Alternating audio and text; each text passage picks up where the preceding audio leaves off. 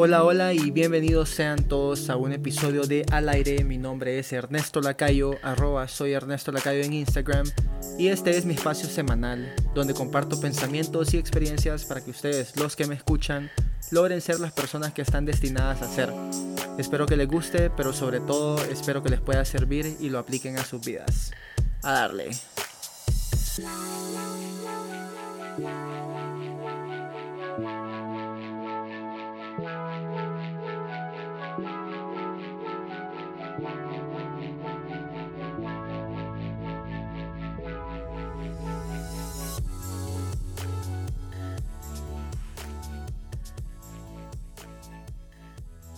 ¿Qué onda, gente? ¿Cómo están? Espero que súper bien. Ey, ya me hacían falta. Esperar una semana para que me vuelvan a escuchar hablar solo se vuelve una eternidad, de veras. Qué gusto me da tenerlos aquí y verdaderamente estoy disfrutando este programa porque sé que a más de alguno le está sirviendo en alguna situación específica o en algún momento difícil de su vida. Nunca sabemos lo que está pasando en la cabeza de los demás y hay que saber juzgar desde nuestro corazón y no por lo que nuestros ojos están viendo. Así que termino esa introducción con, con ese consejo súper importante. Y les cuento que, que últimamente he estado viendo muchas películas viejas, o sea, las típicas películas que, que pasan los domingos en la noche por los canales que nunca ves o Hallmark y ese tipo de canales donde solo pasan películas viejas. Películas que de pequeño no entendía o solo me gustaban porque tenían un montón de colores o porque mantenían, me mantenían entretenido. Y en realidad esas películas tienen un mensaje súper importante que se nos pasa por alto. Como todas las películas de Disney, súper llenas de mensajes que hasta ahora las entendemos. Por ejemplo, Lion King, que ahora con el live action todo el mundo se está dando cuenta que probablemente esa esa situación tan trágica no, no debería ser apta para que la vean los niños. Y ahora hasta memes están saliendo que dicen que Rafiki representa a la religión y que Simba representa el poder político y que tienen una súper buena relación porque así se deben llevar para beneficio del pueblo, etcétera. Entonces son cosas que no pensás, no pensás de niño, pero pues ahora, después de ver tanta cosa y después de verdaderamente entender o tratar de entender la película, no, no te puedes sacar de la cabeza. La película que yo estaba viendo era La Máscara, aquella de, de Jim Carrey, que se encuentra una máscara súper horrible en su, en su cuarto y cuando se la pone de repente se convierte en un personaje súper extrovertido y que no conoce el miedo, hasta le tira el cuento a Cameron Díaz y luego cada vez que se la quitaba volvía a ser aburrido, volvía a ser tímido y todo lo que lo caracteriza en, en, en esa película, con ese personaje que él interpreta. Entonces me puse a pensar y así es como el ser humano actúa. Esa película realmente describe a la perfección cómo se desenvuelve el ser, el ser, humano en la sociedad. Y ojo que eso era en aquel entonces donde la tecnología y las redes sociales no estaban ni cerca de ser lo que hoy en día son. Ahora es mucho más fácil aparentar porque se puede decidir qué hacer sin que se pueda comprobar que esa persona está aparentando. O sea, uno decide qué cosas quiere compartir y obvio nadie va a compartir que está triste, etc. Yo sé, yo sé que ustedes no son así. Espero, ustedes son auténticos y pues las personas auténticas son mi tipo de persona favorita. Yo honestamente creo que tratamos de ponernos una máscara ante la sociedad porque no practicamos la fidelidad hacia nosotros mismos. Y nos empezamos a comparar con el otro que sale mucho y le cae bien a todo el mundo. O con el que tiene un carro bonito y una buena novia. Como si tener esa vida nos, nos va a traer a nosotros los mismos resultados cuando no es así como funciona.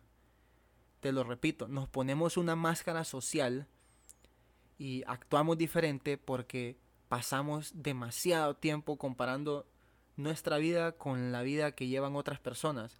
Para bien o para mal, nos pasamos demasiado tiempo comparando, no, no sabemos controlarnos. ¿Cuántas veces nos vemos al espejo y pensamos o nos decimos algo bonito y positivo sobre nosotros mismos? No pasa.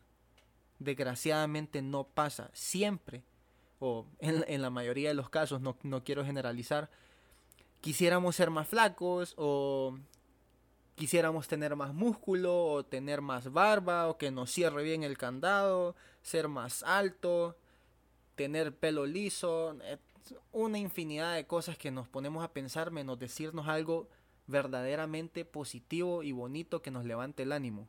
No pasa. Deja de compararte. Incluso si es para bien, aprende a controlar cómo te comparas y con quién te estás comparando. Este episodio, honestamente, se los quiero dejar muy corto. Eh, porque siento que, que el mensaje en sí debe ser breve, pero pues quiero que les entre y quiero que de veras evalúen dentro de sus corazones, hagan introspección y conózcanse más. Pero antes de dejarlos quiero quiero leerles un par de frases que, que encontré en la deep web y realmente me hicieron me hicieron reflexionar acerca de este tema más allá de, de lo que la película me hizo pensar estas frases que son súper conocidas de personajes famosísimos de la historia y a mí me, me dejaron una huella bastante, bastante marcada.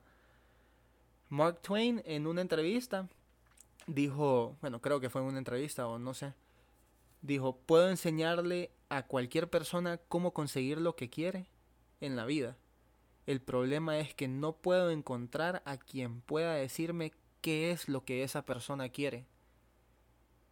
Y vaya que está en lo correcto.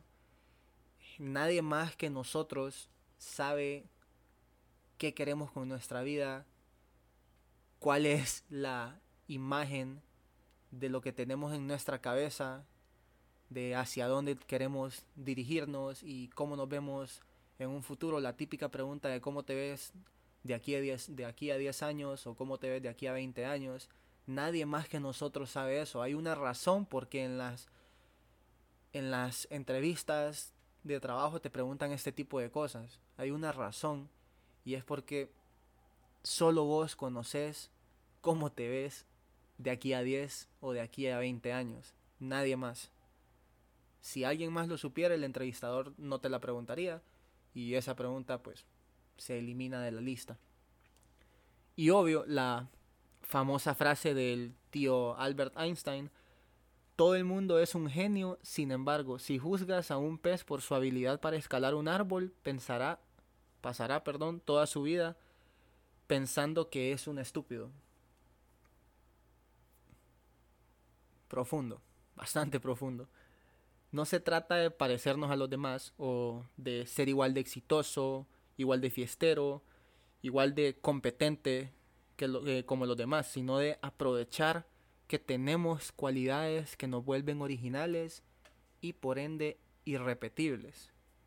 Nadie es igual, es igual a nosotros, ni ha vivido las mismas experiencias. Todos tenemos nuestra propia historia y la oportunidad de ser uno mismo es la oportunidad más valiosa que tenemos en nuestra vida. Así que cambiar los aspectos de vida que sintas que debes cambiar, pero un cambio, y recordad esto, que un cambio debe venir de la autoaceptación y no del rechazo. No voy a cambiar mi manera de ser ni cómo me veo porque no encaja con lo que los demás esperan de mí.